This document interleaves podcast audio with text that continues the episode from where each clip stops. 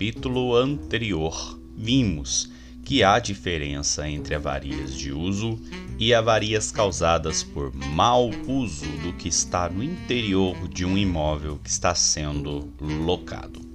Sabemos agora exatamente quem responsabilizar de acordo com o que foi encontrado em uma vistoria. E isso faz toda a diferença na entrega de um laudo de vistoria. Fique agora com o capítulo de hoje.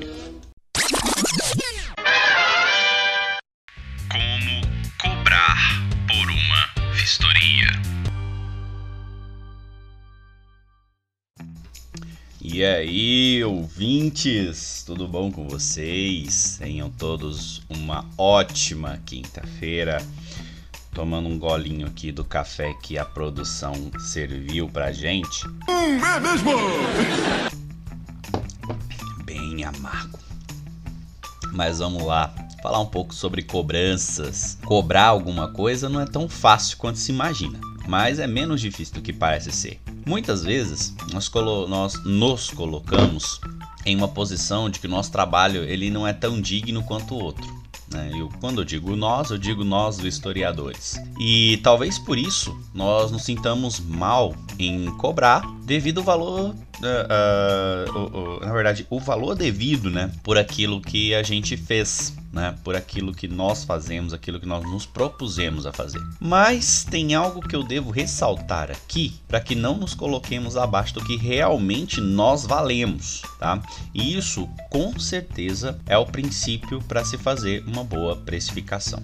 Esquece agora qualquer comparação com outro tipo de situação ou com qualquer outro trabalho Apenas pense no seguinte: esse é um trabalho que você está desenvolvendo e ele é importante para tomada de decisão de alguém. E se engana aquele que pensa que o seu trabalho tem valor pelos princípios dele. O valor de um trabalho está justamente na quantidade de informações que ele passa. Durante a Guerra Fria, o governo dos Estados Unidos investiu bilhões, tá? Eu disse dinheiro na casa de bilhões de dólares para a construção de um avião que pudesse sobrevoar um território ah, é, e tirar fotos dele. Agora, eu estou falando do período da Guerra Fria. Imagina as resoluções de fotos de antigamente. A gente não tinha a mesma resolução de fotos de hoje. Mesmo assim, eles investiram bilhões para poder construir um avião que pudesse ser é, colocado sob território inimigo, sem ser detectado, lógico, para que ele tirasse fotos com baixíssima resolução, só para que eles pudessem verificar como era o território do, do, do, do inimigo, né? É verdade. E, e, e, isso proporcionava algumas vantagens na, no, uh, na preparação de uma boa estratégia. E olha só o que eu estou dizendo para você. Uh, eles queriam simplesmente ver como era o território sem que soldados tivessem que ir. Se você conhece um pouquinho né, sobre estratégia de guerra, a primeira coisa que tem que fazer é conhecer o território inimigo. E antigamente, né, antes de, da, das invenções de satélites desse tipo de avião, por exemplo, alguém tinha que ir lá para poder fazer esse reconhecimento. Então, era vida humana que era perdida, eram batalhões inteiros que ficavam aprisionados, eram torturados, etc.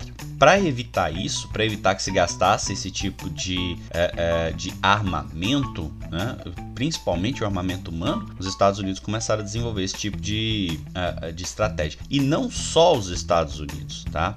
Né? Eu estou usando os Estados Unidos como exemplo, mas você pode colocar aí que a União Soviética também começou a desenvolver algo parecido, tanto que iniciou-se aí uma, um, uma corrida espacial para demonstrar poderio bélico, para instalação de satélites, etc, etc, tá?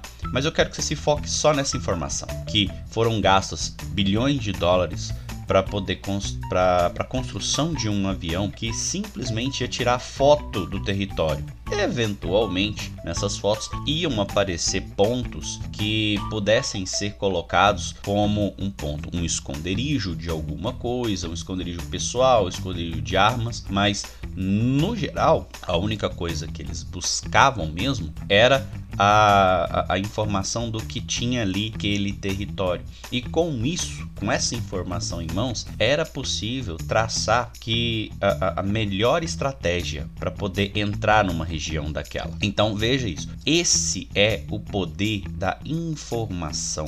Hoje, um exemplo que você pode trazer para hoje é o, o, exemplo do Google e do Facebook. Antes, na, na, com a criação da internet, Google e Facebook, eh, aliás, o Google, né, era só uma, uma, uma plataforma de pesquisa. E o pessoal foi usando tanto essa, essas informações e foram é, cada vez mais deixando os dados dele. Depois o Facebook entrou nisso e começou a coletar dados também, principalmente com a rede social Facebook.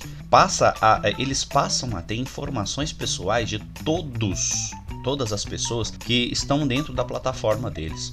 E isso é conveniente e é vantajoso para quem quer as pessoas de alguma forma, ou seja, anúncios. Então, se você entrou no Facebook e recebeu um anúncio, não fique surpreso. Isso aconteceu porque você deixou seus dados com o Facebook ou você está navegando num site e deixou os seus dados com o Google. Esse é o poder da informação. Ninguém nunca pagou um centavo para poder fazer uma pesquisa no Google.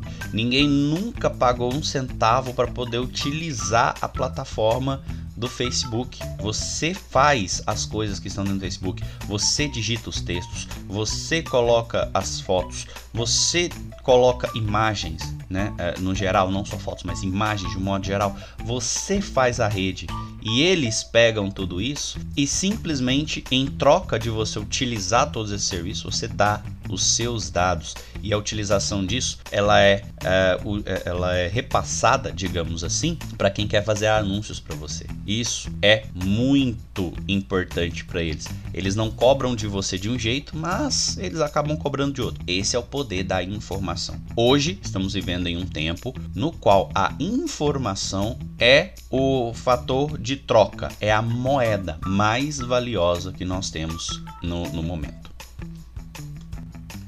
Bom, por que é que eu te disse tudo isso? Né? Você deve estar aí se perguntando. Não foi à toa que eu dei esses exemplos. O primeiro lá do, do avião, né? Ah, depois eu usei Google, Facebook, né? Ah, fugi um pouco do nosso assunto, que é o que eu quero cobrar com vistoria. Não, não fugi não e você vai entender, tá? É, isso não quer dizer que você vai fazer uma vistoria e cobrar um milhão de reais. Não é, tá? Eu tô falando isso para tirar do seu consciente, né? É, do seu subconsciente você se encarrega de tirar, tá? Mas da sua consciência, eu quero que você tire agora que qualquer tipo de informação tem valor, tá? E essa, informação ela pode não ter valor para umas pessoas, mas para outras ela tem. Vistorias imobiliárias não é diferente. Pensa no seguinte caso: você alugou sua casa para uma pessoa e viajou para fora do país. E depois de uns três anos, isso mesmo, três anos, você retorna e deseja retomar o seu imóvel. Você avisa o inquilino, dá para ele o tempo necessário para encontrar outro lugar, você quer retomar o seu imóvel, tá? Você quer chegar ali e, e, morar nele de novo, né? Seguindo todos os protocolos normais de um aluguel. Tá? Antes do inquilino sair, você vai até o imóvel para ver como é que ele tá. E ah, pensa aí, você ficou três anos fora, né? Você quer ver como é que a sua casa tá para ver se ela pode te receber, para saber se está tudo certo. Mas quando você chega no imóvel, você se depara com um local totalmente depreciado. As paredes que se entregou pintado estão riscadas, estão cheias de furo tem piso quebrado, tá cheio de infiltração, um lugar assim bem mal cuidado. Daí você exige que aquele inquilino ele restaure o imóvel e o inquilino fala assim, ó, é, não, né? Não importa o motivo, tá? Você pode pensar em qualquer motivo aí, não porque não, não, não tinha dinheiro, não porque não quer, não. Né? Enfim, né? pode pensar aí no, no motivo qualquer. É, ele não pode, ele não vai, ele não quer fazer aquilo naquele momento. Então, né, você pega esse caso, aí você vira para o inquilino e fala assim: então nós vamos ter que resolver isso né, de, de, uma, de uma forma judicial. Vou, vou, vou, vou levar para a justiça e nós vamos reunir provas aí para ver o que vai acontecer. Tá? E você quer que ele seja obrigado a fazer aquilo, né? Mas você não sabe quanto tempo isso vai levar. Né? Não sabe nem se vai ganhar essa causa. Pensou nesse caso? Pois é. Esse é, é o, o, o, o, que se frustra. Né? Esse caso é frustrante. Sem um documento que indique para o inquilino o que ele tem que fazer para te devolver o imóvel como ele pegou, você não consegue fazer o inquilino devolver o imóvel da forma que ele pegou. Né? Imaginou lá no começo? Você alugou o imóvel tem três anos. Tem três anos que o inquilino ele tá lá no teu imóvel, né? É, e aí, né? Digamos que ele resolva fazer alguma coisa e assim o, o, superficial, o normal, o visual, aquilo que todo mundo vê, né? Então ele faz uma faxina na casa, aliás, tá faxina vamos deixar por último. Ele pinta as paredes, né? Dá um, um, um retoquezinho ali no, no teto, ali, afinal de contas, teto ninguém usa, né? Então. Fala, não me diga! Costuma-se usar essa desculpa, ah, eu não usei o teto, não vou pintar. Né? Troca as lâmpadas que estão queimadas e, e, uh, e, faz uma limpeza, né? Limpa a, a sujeira ali da, da, pintura, da, pintura, e aí passa uma, uma vassoura na casa e entrega. Esse móvel, aparentemente, ele tá com cara de novo. Mas aí a gente vai lá nos detalhes. Né? Aquele piso quebrado continua quebrado. Aquela porta que antes estava em, em, em, perfeito estado, agora ela tá decaindo, tá arrastando no chão. Porque isso é normal, isso vai acontecer, tá? Isso eu já falei lá atrás. Mas ele passou muito tempo e isso são coisas que vão se acumular. A porta que vai decaindo vai ser uma responsabilidade lá do proprietário. Só que todo tipo de detalhe vai, cair, vai acabar caindo né, ali na responsabilidade do proprietário, que vai ter que arcar com tudo. Então, o imóvel é dele, é do proprietário. Ele chega, ele quer morar de novo naquele imóvel né? E ele tem que se deparar com as coisas menores. Então tudo aquilo ele vai ter que pagar para fazer um conserto. Né? E porta foi só uma das que eu das que surgiu aqui, porque é uma infinidade de coisas que podem haver dentro de uma casa. É uma lâmpada que está fora do lugar, é que está tá, é, tá sem parafuso, é box de banheiro, janela de banheiro, janela de cozinha, armário, né? É, é, um entupimento bobo ali que tem ali na, na, nas pias da cozinha, do banheiro, da área de serviço, né? É sifão que tem que trocar porque tá, tá pingando. Então são coisas pequenas. Agora, não seria bom se tivesse um documento que indica, olha, eu tô te entregando o imóvel dessa forma. Eu quero que você me retorne o imóvel dessa forma que eu estou te entregando. Né? E é isso que esse documento que nós historiadores fazemos, que é utilizado para poder mediar isso. Né? Então, a partir daquele documento, o inquilino, quando sair, ele vai pegar e vai, vai se guiar. Ah, então tá. Essa porta estava em perfeito estado, agora ela está arranhada. O que, que eu faço? Bom, Vamos passar uma seladora. Seladora é uma tinta de porta, tá, gente? Então, é, vamos passar aqui uma seladora. É, vou, vou, vou, vou, dar uma, uma, lixadinha aqui básica para poder disfarçar esse arranhão. Depois é, passei a seladora, passei o verniz para deixar a porta brilhando, ficar linda, parecendo um, um, uma porta de um palácio. E aí agora eu vou entregar, tá? Então isso é na porta, é na parede, é no piso, tem que ter uma tensão, é um teto, né? Dentro do banheiro, o rejuntamento ali do box, né? Que é o que mais vai desgastando com a água do chuveiro que vai caindo, ele vai trocar aquilo. Então assim, uma série de coisas que ele vai é, saber o que vai ter que ser feito a partir do documento. E eu não estou dizendo que isso não vá para a via judicial. Mas imagina um juiz ou um mediador ou, uma pessoa que vai intermediar isso ter que falar pro, pro inquilino que ele tem que fazer uma coisa que ele não sabe o que é. Então, sem um documento, o, o, o, essa pessoa ela vai determinar o seguinte: não, faz aí o grosso né, e devolve o imóvel. E aí ela responsabiliza. Mas o grosso é o grosso, é aquilo que eu falei antes. Né? Existe ali aqueles detalhes e isso vai cair tudo na conta do proprietário. Então, é por isso, proprietário, que é tão importante vocês fazerem essa, uh, essa vistoria imobiliária no início. Tá? Porque quando for no final, não é só o grosso que vocês vão poder responsabilizar, mas grande parte dos detalhes você também vai poder responsabilizar o inquilino que ficou lá no teu imóvel. Essa é a importância da vistoria imobiliária. Então agora minha conversa volta a ser né, com o vistoriador. Se você agora entende que precisa cobrar pelo seu trabalho, mas é claro que você precisa cobrar um valor justo, tá? Uh, não é qualquer tipo de valor. É lógico que nós não vamos cobrar um valor exorbitante por um trabalho que seja relativamente tão simples. Mas também não vamos fazer isso por, é, por meros trocados, meros caraminguás, um corim de rato, uma verbinha. Tá? Não acredito na ideia de que temos que trocar nossas horas de trabalho por dinheiro. Eu, sinceramente, isso não cabe em mim. Né?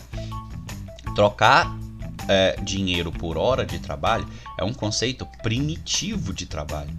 Porque nossa quantidade de hora é finita. Né? E quando acaba, nós não temos como conseguir mais recursos, mais horas. Então, essa não é uma base de cálculo para nossa precificação. Pensa comigo, quantas horas tem o seu dia? Pensou? Você deve ter respondido 24. Quantas horas tem no dia do, vamos colocar aqui do Mark Zuckerberg ou do Bill Gates? Né? São pessoas um pouco mais conhecidas. É, também são 24. E por que que você que trabalha hoje está vendendo as suas horas e recebendo no fim do mês um salário, enquanto eles é, recebem milhares de dólares ou milhões, talvez, eu vou, vou, vou arriscar no milhares, milhares de, de, de dólares por hora. Porque a hora dele é mais valiosa do que a nossa? Não. Todas as horas têm o mesmo valor perante a vida.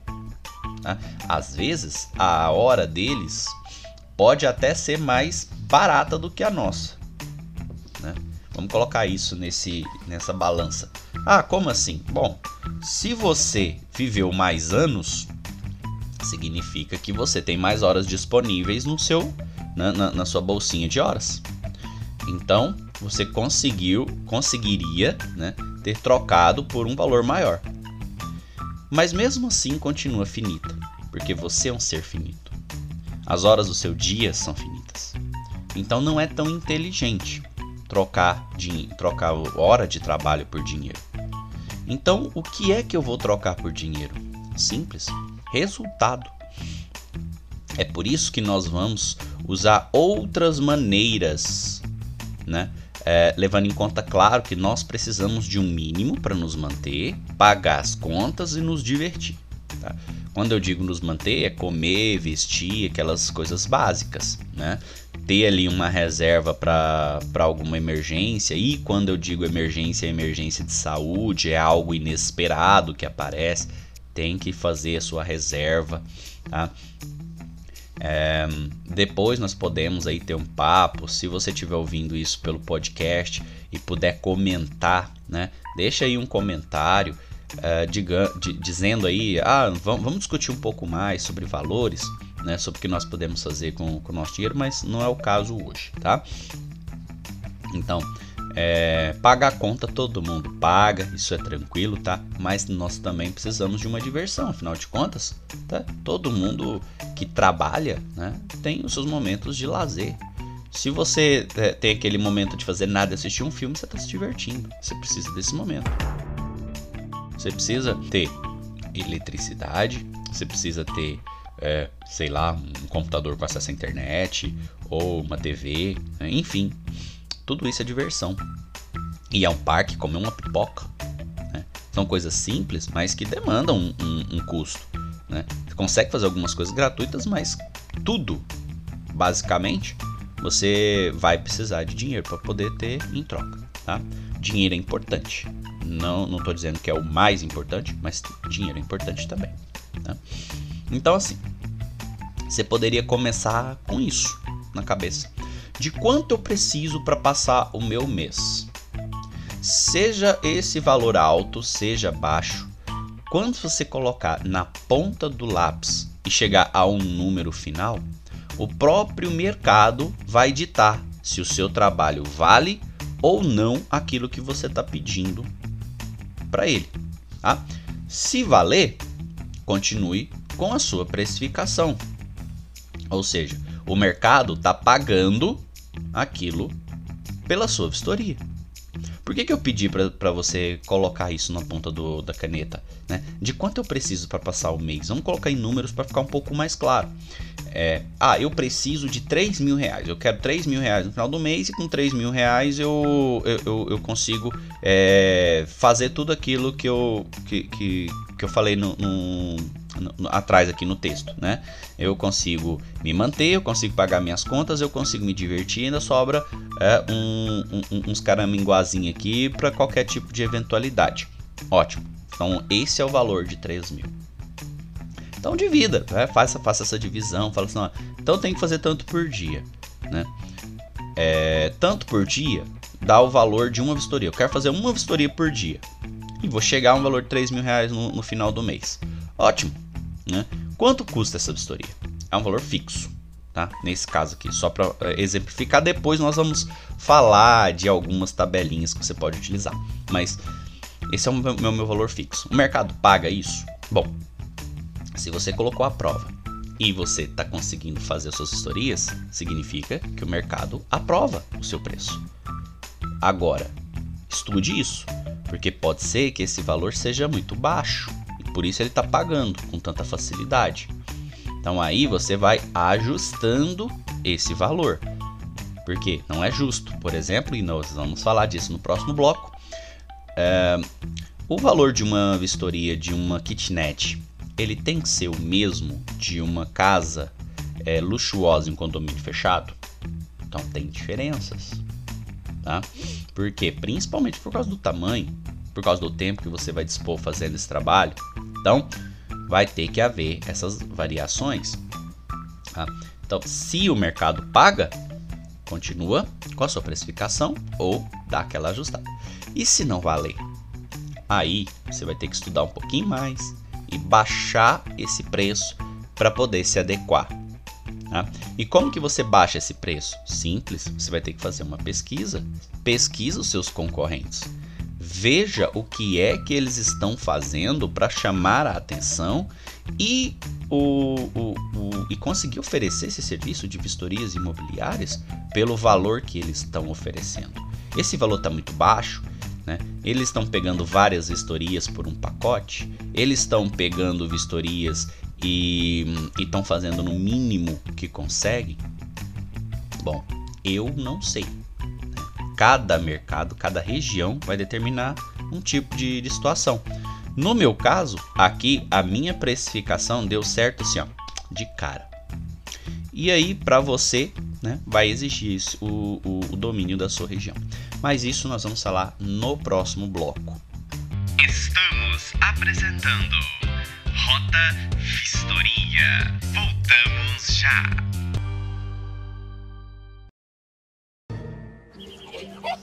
Sente-se deprimida? Como se o mundo não ligasse para você. Você só quer ser deixada em paz? Pergunte ao seu médico sobre Nexus. O antidepressivo que funciona ancorando você de volta à sua realidade. Ou a realidade que escolher. Efeitos colaterais incluem sentir seus sentimentos, confrontar sua verdade, vislumbrar seu destino e possivelmente mais depressão. Só tome Nexus caso o seu médico libere você para seguir com a sua vida. Nexus. Porque o mundo não gira em torno de você. Ou será que gira? Este medicamento é contraindicado em caso de suspeita de dengue.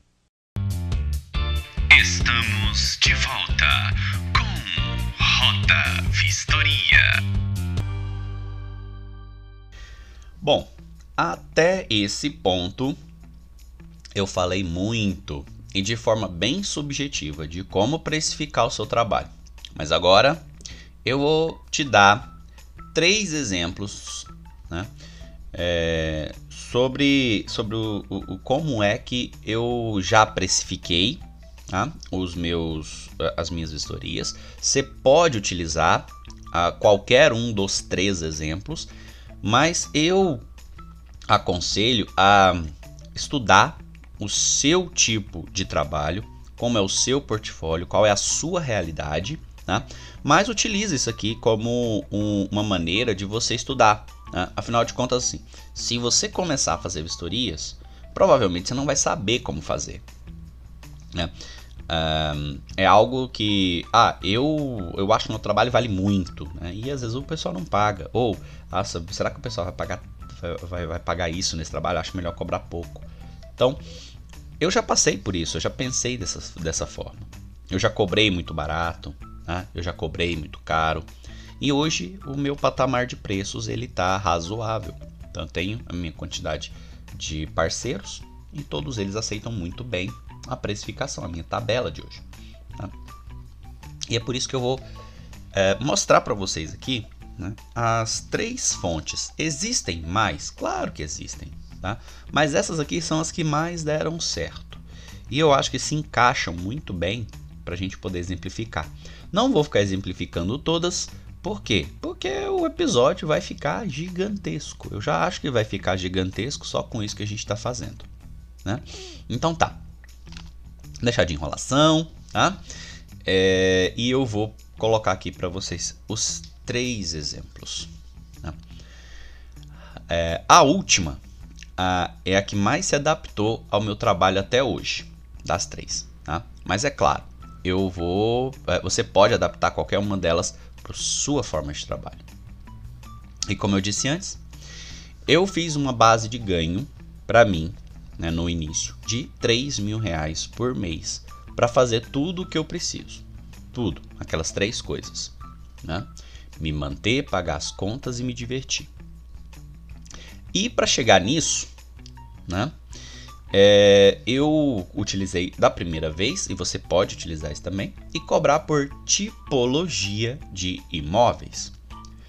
E dessa forma, dependendo do tipo do imóvel, você pode cobrar um valor e ir aumentando a partir do aumento do tamanho do imóvel. Quando nós falamos de tipologia, geralmente, né, é, você pode fazer uma pesquisa sobre o que é tipologia de imóvel, tá?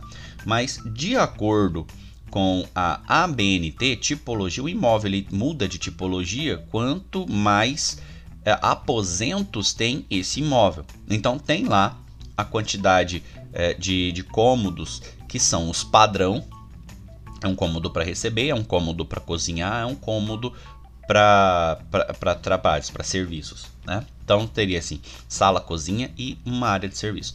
Isso aí é o básico. Todo imóvel. Ah, e um, um banheiro. Né? Todo imóvel tem isso. Agora, a partir disso, os imóveis vão mudando de acordo com a quantidade de aposentos. Então, nós temos é, uh, imóveis de um quarto, imóveis de dois quartos, de três quartos, quatro quartos. A partir daí, ele é um imóvel de muitos quartos ou vários quartos. Então não se determina a partir de quatro quartos, né? São vários aposentos.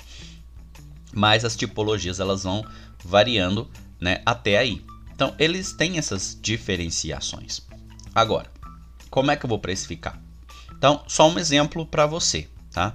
Para mim era assim no início e pode não ser assim dependendo da sua região. Talvez a sua região seja um pouco mais valorizada, você pode usar valores mais altos. Mas vamos lá. Eu moro em Goiânia. E em Goiânia, tá? É, eu cobrava um valor mínimo para poder fazer uma vistoria, tá?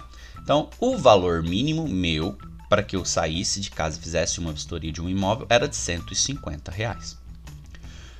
Caso o imóvel tivesse dois quartos, eu passava a cobrar o valor de 250 reais. Então o, o imóvel aumentou uma quantidade significativa e eu aumentei ali a quantidade né, que eu cobro para poder fazer.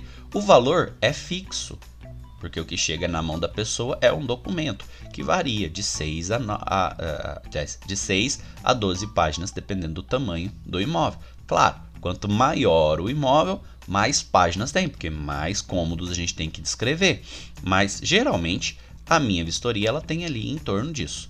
Lembrando que três dessas páginas são a página inicial, que é um, uma, uma capa, uma folha de rosto, tá? Eu coloco ali uh, um, uma, segunda, uma segunda folha para poder de, é, colocar os termos gerais, como você vai ler essa vistoria. Tá? Eu coloco lá no final umas uh, as observações finais. Então, basicamente, de oito páginas, três páginas não, uh, não são a descrição propriamente dita. Tá? Então, vão ser cinco páginas descritas. E vai aumentando de acordo com o que for aumentando. Tá? Então, é, eu pegava, independentemente do tamanho do, do tamanho mínimo do imóvel, eu utilizaria 150 reais. Então, ah, para uma kitnet, 150 reais. Para um, uma casa de um, uma casa de, de, de 80 metros quadrados, mas tem um quarto só, 150 reais. Tá?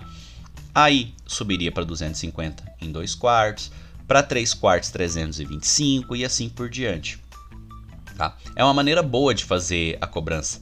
E lembra, quando, uh, quanto, quando os imóveis forem muito maiores que isso, né, isso vai consumir muito mais o seu tempo e, logicamente, vai diminuir a sua capacidade de produção. Se você tem uma meta para poder bater com tempo, para poder digitar aquela vistoria, né, é, um imóvel muito grande né, você tem que digitar ele na mesma proporção de tempo. E aí você vai acabar perdendo um pouco da sua capacidade de produção. Então, o que que vai, eh, que, com que, eh, não consegue, né? O que é que eu estou querendo dizer com isso? Que para você, é, se você instituiu que você vai entregar essa vistoria para a pessoa com 48 horas, em 48 horas você fica muito tranquilo para poder descrever uma casa com dois, com dois quartos. Mas é, você perde essa capacidade quando você vai fazer uma casa com 17 quartos. Então, ah, uma casa em condomínio fechado gigantesca, uma mansão. Ela tem muita coisa, ela parece um motel. E aí você tem que digitar essa em 48 horas. Então, assim, ou você pede um alargamento do seu prazo, ou você vai começar a suprimir muita coisa. É isso que eu digo com, com diminuir capacidade de produção, tá? Mas é claro, quanto maior o imóvel, maior é o preço a ser cobrado. Mas aí a gente cai naquela segunda armadilha. Né? Olha, eu tô vendo aqui que ah, se eu cobrei 150, depois eu cobrei 250, eu aumentei 100 reais. De 250 para 325, eu aumentei 75 reais. Então quer dizer, quanto mais, quanto mais é, vai aparecendo quando esse imóvel for crescendo, eu vou acrescentando né, um, um valor que não seja tão, muito, tão diferente. No caso aqui foi 100, 75, provavelmente se crescer mais um eu vou aumentar mais 50 reais e por aí e assim por diante. É, e como que eu faço com, com, imóveis, por exemplo, essa casa de 17 quartos que você falou? Como eu vou cobrar isso? Né? Então vai ficar um valor muito grande. Né? Eu admito que ne, é, nesse tipo de cobrança né, você vai ter que pensar um pouco para poder fazer imóveis maiores. Mas, né, é, isso dá, dá certo porque 90% dos imóveis vão se enquadrar em um quarto, dois quartos, três quartos. Tá? Então não vai fugir muito disso. Agora, lógico que tem algumas imobiliárias que vão trabalhar, por exemplo, com galpões. Galpão não tem quarto. Salas comerciais não tem quarto. Né? Um, um outro tipo aqui, hotel. Se você for fazer uma história de um hotel, ixi, dependendo do hotel, você está fazendo 200 quartos. E aí, como é que vai ficar? Bom, aí nesse caso nós temos outra tabela. A outra tabela que você pode utilizar e essa é até mais fácil de precificar no final, né? Ela só vai exigir um conhecimento prévio do administrador sobre o imóvel. Olha, eu vou abrir uma aspas aqui. Você pode estar tá achando que o administrador do imóvel, quando eu digo administrador, estou falando da imobiliária, tá? É, então, você pode ter aí na sua cabeça de que a imobiliária conhece o imóvel que ela está que ela tá alugando. Eu vou te dizer, não conhece, tá? São raros os casos em que a imobiliária ela conhece pessoalmente aquele imóvel. No geral, uma imobiliária ela tem um corpo de captação e um corpo de vendas. Normalmente quem vai até o imóvel, tira foto, descreve é o corpo de captação. O corpo de vendas está ali para poder é, receber os pedidos e fazer os encaminhamentos. Então o corpo de vendas não vai até o imóvel. E muitas, mas muitas vezes, o corpo de captação não vai te acompanhar ou não vai passar as informações para você. E a quantidade de cômodos, o tamanho do imóvel, né? tamanho até que a gente tem documentos para poder comprovar alguma coisa, tem até foto de satélite para a gente poder medir, tá? Mas eles não costumam medir, eles vão lá, tiram fotos e captam em conversa, pega a documentação do, do proprietário. E só eles não fazem é, um, um, um, bom serviço, algo que nos ajude. E isso acaba é, prejudicando, né? inclusive a gente, como vistoriador, quando a imobiliária precisa saber do valor daquela vistoria antes de você ir. Né? Então, beleza, já tenha isso aí em mente. Tá? Então, fechando essas aspas, tá? você pode cobrar é, uma nessa vistoria a quantidade de cômodos vistoriados, né? Aí nesse caso você vai determinar um valor que seja justo para você e calcula aí, é, pode ser esse valor de cômodo é um valor mínimo, né? Você vai calcular isso para você. Né? Eu vou dar um, um, um exemplo aqui que funcionou para mim e eu acho que pode funcionar aí para você também, dependendo da região. Aqui na região, o valor de 30 reais por cômodo é um valor razoável. Tá? Por quê? Porque quanto maior for o imóvel, maior será o seu recebimento no final. Tá? Então, ah, eu vou fazer uma kitnet de dois, dois cômodos, né?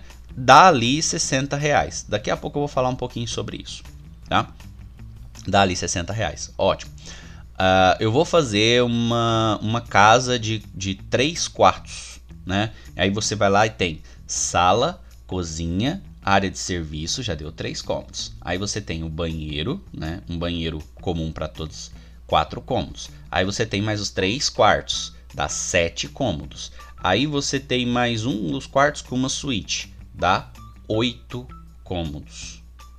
Então, 8 vezes 30 dá 240 reais. Ó, já é um valor razoável para poder se pagar por um, um imóvel de, de, de, uh, de 3 quartos. 240 reais está ali. Lembra que no outro eu estava cobrando 250 por um imóvel de 3? Então, então aí já começa a, a encaixar uma tabela na outra. Então não está longe do, do que a gente está tá falando. Lógico, né, lembra que varia de região para região. Tem região que os imóveis são mais valorizados. Eu vou chegar ainda nesse ponto. Eu quero que você se atenha a, ao valor. Por quê? Qual seria o valor é, razoável para se pagar numa vistoria? Eu vou chegar nisso, tá? Então, uh, voltando ao assunto, né? Quanto maior o imóvel, mai, maior o seu ganho. Normal, isso, e, isso aí vai acontecer mesmo. Então, nesse caso, é, a, a gente só tem uma pequena ressalva. Né?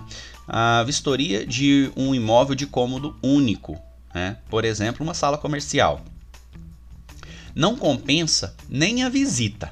Então, ah, eu tenho uma sala comercial e ela é só um galpãozinho. Ela é só uma salinha mesmo, né? Independente, você cobra por cômodo, independente do tamanho dela. Vai ficar 30 reais. Olha, sinceramente, isso não cobra a, o combustível que você gastou para chegar lá. Então, simplesmente faça as contas do que você gasta para fazer a visita ao imóvel. E essa conta tem que ser assim. Para que eu faça essa visita, eu sei lá, eu vou de ônibus. Qual é o valor da passagem de ônibus? O valor da passagem de ônibus é 4 reais. Então, para eu ir e voltar, eu vou gastar 8 reais, tá? Esse valor de 8 reais, ele tem que ser superior a 10% do ganho total com a vistoria. Então, nesse caso, se eu for vistoriar uma, um, um, uma sala comercial de dois cômodos, né, eu cobraria, no caso, 60 reais. Então eu tenho que gastar no máximo 6 reais para poder ir e voltar e isso compensar para mim. Tá? São cálculos que eu já fiz, são cálculos que com o passar do tempo você também vai chegar nele, mas é um valor razoável para deslocamento. Tá? Então, ou seja, 10% do, do valor você pode gastar para poder fazer tá? É, daquela vistoria. E aí você vai ter um, um ganho razoável com, com a vistoria, tá? Se for menor, essa vistoria não compensa para você. Então, nesse caso, você vai determinar um valor mínimo para sair de casa e realizar qualquer tipo de trabalho. Né? E, olha, eu vou dizer para vocês, compensa e vale a pena, tá?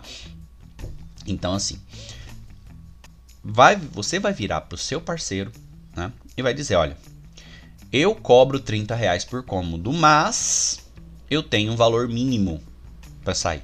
Então, se eu for fazer uma vistoria de um local onde a, a, a, a soma de, de cômodos né, vezes 30 for menor do que esse valor, eu vou cobrar esse valor. Tá? E aí é você que determina. É 100, 150, 200 reais, é você que vai fazer. Aí você vai ver se ele vai pagar. Lembra lá no primeiro bloco? Você vai determinar o seu preço e vai ver se o mercado paga ou não. Então, assim, se o seu parceiro paga, ótimo, bacana, o mercado aceita. Né? Se o seu parceiro de jeito nenhum tá muito caro que, né, e começa a falar alguma coisa, aí você vai começar a baixar o seu valor até você chegar no limiar onde ele vai aceitar fazer esse tipo de transação. Tá?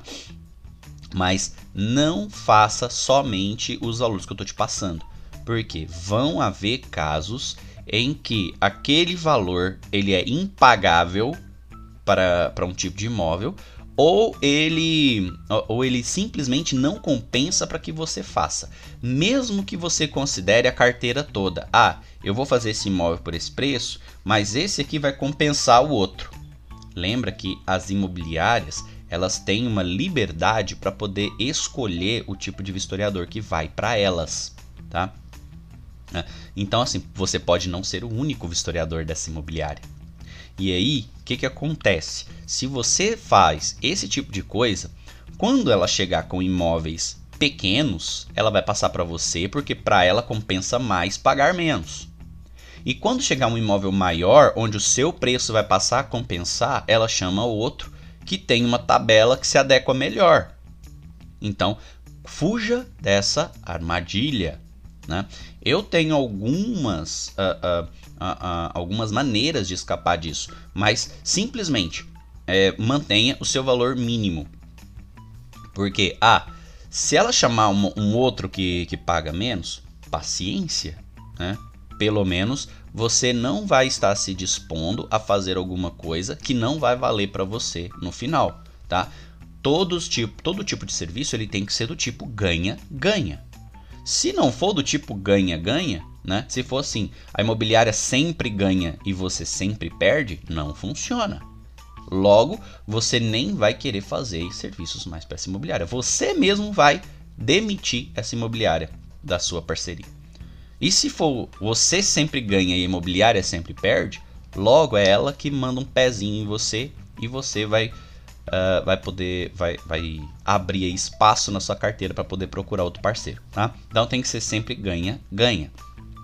Então nesse caso mantenha sempre o seu valor inicial.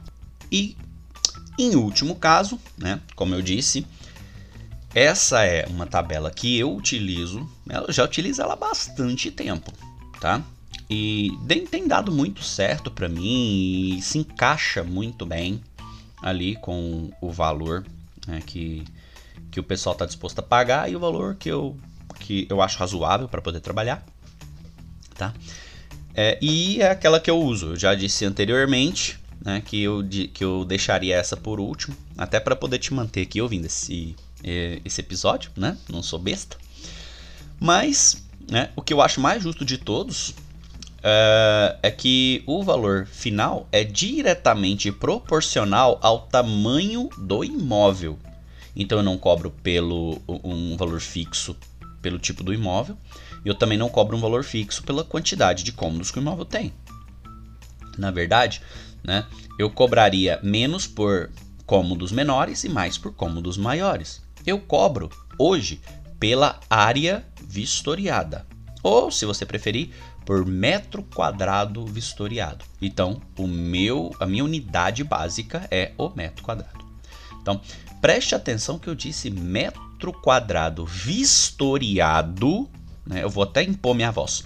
Vistoriado e não construído. É diferente, tá? Não deixe que os responsáveis te, é, manipulem esse valor. E responsáveis, eu não estou falando agora só da imobiliária, mas eu falo do proprietário também, tá? Então, sempre carregue com você uma trena. E quer uma dica? Leva uma trena eletrônica tá? É um pouquinho mais caro, você vai pagar aí cerca de 100 a 150 reais por uma trena que faça uma medida de até 40 metros, tá? Mas evita aquelas trenas que fazem uma medida menor que isso, tá? Porque vai só te gerar custo e dor de cabeça. Tá? Você não vai conseguir medir locais muito grandes. Procura aquelas mais, mais, uh, uh, mais avantajadas, digamos assim, não em tamanho, mas em capacidade. É, você pode facilmente encontrar esse tipo de treino naqueles aplicativos de venda de produtos que vêm da China. Tá? É, eu utilizo uma dessa. E aí você faça a medida de todos os pontos que você vistoriar. Quando eu digo área vistoriada, eu digo. Ah, ah, ah, vou, vou, usar um exemplo real aqui. Né? É, certa feita, eu fui vistoriar um imóvel comercial. Era uma casa que virou é, é, uma casa residencial que virou uma casa comercial. E na frente da casa tinha ali uma uma garagem descoberta e o pessoal foi lá e cobriu, né? Independentemente como ela estava cercada de portão, né? Eu cobro aquela área, estando coberta ou não. Por quê? Porque eu vou vistoriar. Eu vou dizer se aquela área tem, se o piso tá legal, se tem algum ponto de água, se o ponto de água tá vazando, se tem telhado, se o telhado tem algum furo, né? Se tiver chovendo eu vou conseguir identificar a goteira, se não tiver eu não vou, mas isso é outra coisa, né? Vou descrever como é esse telhado, como que ele está sendo sustentado, enfim. É uma descrição. E aí, o pessoal costuma é, levar em consideração o valor só do imóvel. Aí, olha só, o imóvel em si tinha o tamanho de 180 metros quadrados. Só que contando com as áreas descobertas que, vou repetir, foram vistoriadas e descritas, o imóvel passou de 180 para 240 metros quadrados. Tem diferença? Tem diferença. Leva mais tempo? Leva mais tempo. Gasta mais documento? Gasta mais documento. Então, o valor tem que ser maior já deixa avisado, pessoal, que você cobra por área vistoriada e não por área é, coberta. Geralmente, quando eles vão te passar o, o, o tamanho, eles vão te passar aquele tamanho que é identificado no IPTU, naquele documento, no talãozinho do IPTU. Só que o talãozinho do IPTU, ele é manipulável. Qualquer pessoa pode entrar no site da prefeitura e, e falar os tamanhos. Eu não sei como funciona a prefeitura aí na cidade onde você está me ouvindo, mas aqui em Goiânia você pode entrar e pode contestar os valores. Você pode mandar os novos valores e eles simplesmente pegam aqueles valores, porque ninguém vai fazer essa fiscalização, o corpo, a prefeitura não tem esse corpo, de mandar alguém lá para poder conferir, confrontar essas medidas. Então simplesmente eles pegam aquelas medidas, colocam no documento e mandam para a pessoa. Então é, pode acontecer? Pode acontecer. O proprietário, para pagar menos IPTU, pode dizer que o imóvel dele é menor do que realmente é? Pode. Tá? Um outro fato que pode acontecer ah, o, o, o, o, dono do imóvel faz um aumento do imóvel. Então, o imóvel antes era uma casa de dois quartos. Aí ah, nasceu mais um filho. Em vez de eu me mudar para uma casa de três quartos, eu construo um, uma, um, um quarto. Né? É o que a gente chama de puxadinho. Então, eu construí, eu aumentei, eu ampliei minha casa. Só que eu nunca fiz essa ampliação, eu nunca coloquei esse, isso aqui em registro. Isso nunca foi pro meu para minha certidão de matrícula do imóvel. Lá na certidão continua tendo dois quartos.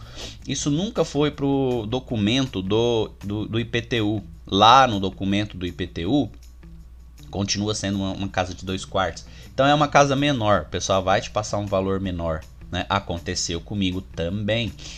Fui mandado para uma casa onde disseram para mim que tinha 75 metros quadrados. Eu fiz a medida interna, deu 138 metros quadrados, ou seja, o dobro do tamanho. Então o pessoal da imobiliária ficou até um pouco chateado comigo, mas eu, eu falei: olha, eu faço as medidas. Então as, a medida que você me passou não é essa. Ou quem te passou mentiu, ou simplesmente acreditou na palavra do proprietário e não confrontou. Tá? Eu estou te dizendo, eu não vou receber por esse imóvel menos do que aquela tabela que eu já te mandei há um ano. Né? Eu estou usando. Tem um ano que eu não, não reajusto a minha tabela. Então, mandei. Tá? Então tá. Né? Nesses dois casos, sempre faça a medida. Isso vai te ajudar demais. Tá? Bom, mas vamos lá. É, então, se você utiliza o metro quadrado como uh, um, um, o seu, a sua unidade de, de medida, né? Você simplesmente vai fazer a medida e vai multiplicar. É simples. Então, o valor total da área vistoriada, por exemplo, caso você cobre R$ reais por metro quadrado vistoriado, né? Quando você fizer uma vistoria de um imóvel de 90 metros quadrados, você vai receber no final 180 reais. E isso é justo, tá? E como é que você chega nessa justiça? Eu vou te falar agora, eu vou te mandar a real, tá?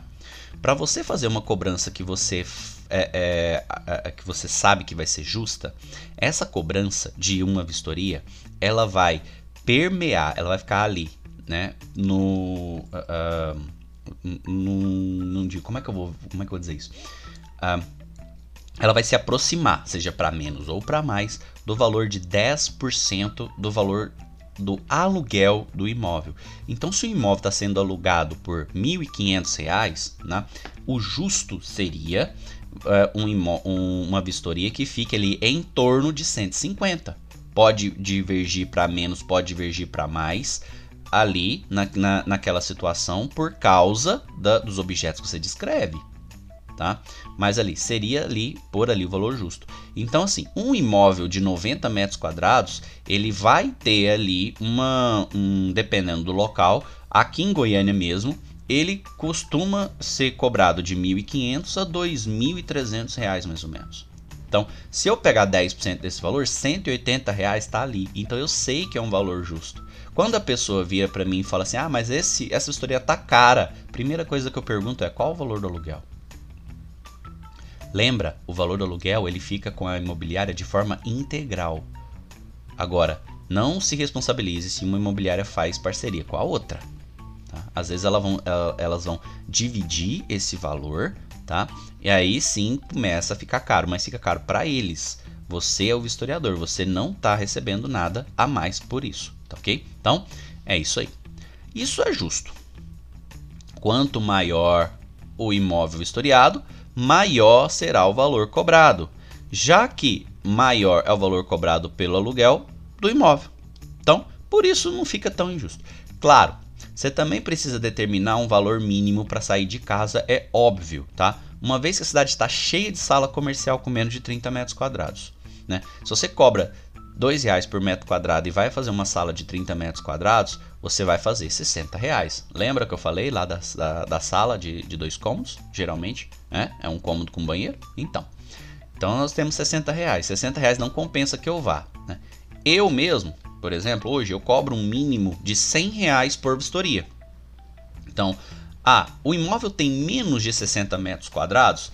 Fulano, é o seguinte, é, até 60 metros quadrados, aliás, até 59, eu cobro 100 reais. Então, se tiver dentro desse limite, ok, 100 reais a vistoria. Se passar disso, eu cobro 2 reais, tá? E aí, a minha tabela ela vai se ajustando quanto maior for o, o imóvel, tá?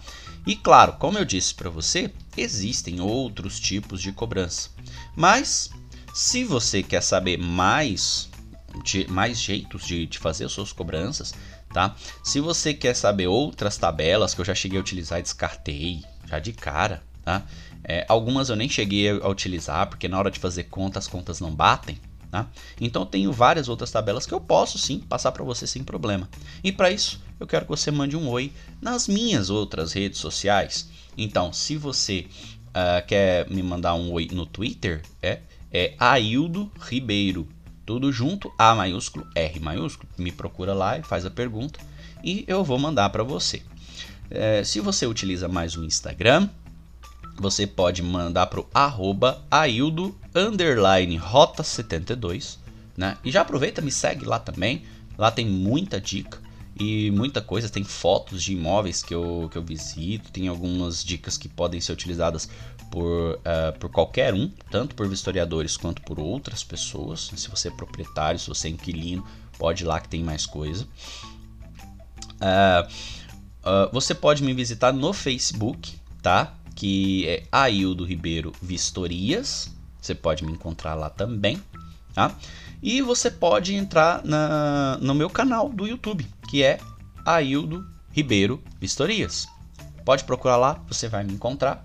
Lá tem muito vídeo que eu, que eu já fiz sobre esse assunto, tá?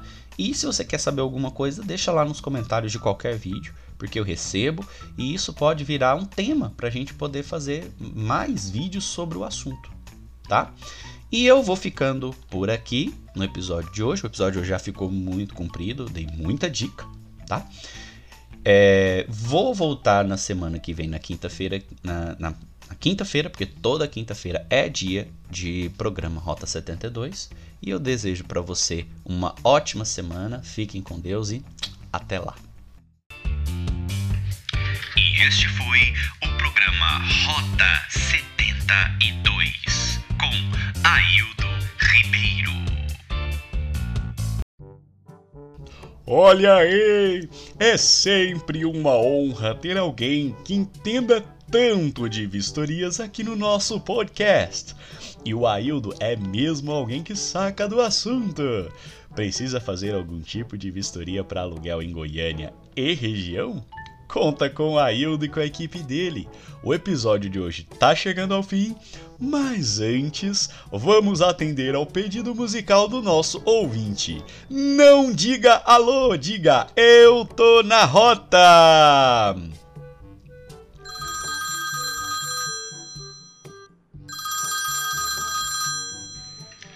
Na rota! Neto? É você mesmo? É, sou eu. Poxa, produção, ele é o único ouvinte que você. Vocês estão de sacanagem comigo. Uh, Neto, né? Ô Neto, você tá ouvindo, né? Qual que é a música que você vai pedir hoje? Toca aquela. É, aquela música que não seca o alface. Essa não tem. Uh, peraí, que música? Ué, aquela que o, o cara não seca o alface. É assim, ó. Isso não seca o alface. Diz pro seu voo. Esse churrasco Nossa. leve. Elton John, álbum de 1989, Sacrifice, para todos os nossos ouvintes e para o Neto, esse chato que não sabe pedir música. negative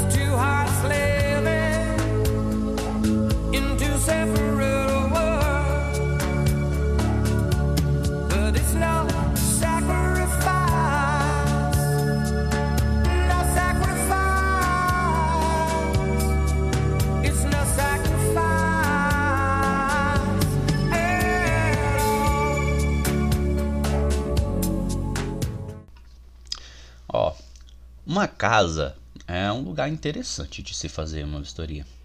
Tem alguns cômodos que são específicos desse tipo de imóvel. Existem alguns itens também que a gente só consegue apontar em casa. E é por isso que fazer uma vistoria de uma casa, ele se mostra assim tão diferente de fazer um outro tipo de imóvel. Com as vozes de Aildo Ribeiro, Elionai Souza. Texto: Aildo Ribeiro. Montagem e som: Elionai Souza. Direção de dublagem: Nós também.